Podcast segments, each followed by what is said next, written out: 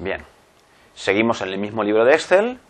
Habíamos trabajado en la hoja facturas, estamos trabajando ahora, tal como nos dicen, en la hoja gráfico.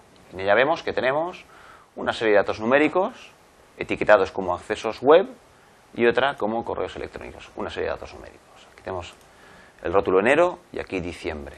Nos pedían que completásemos aquí febrero, marzo, todos los nombres de los meses hasta diciembre. Bien, recordamos una utilidad que tiene el Excel que es el patrón de relleno.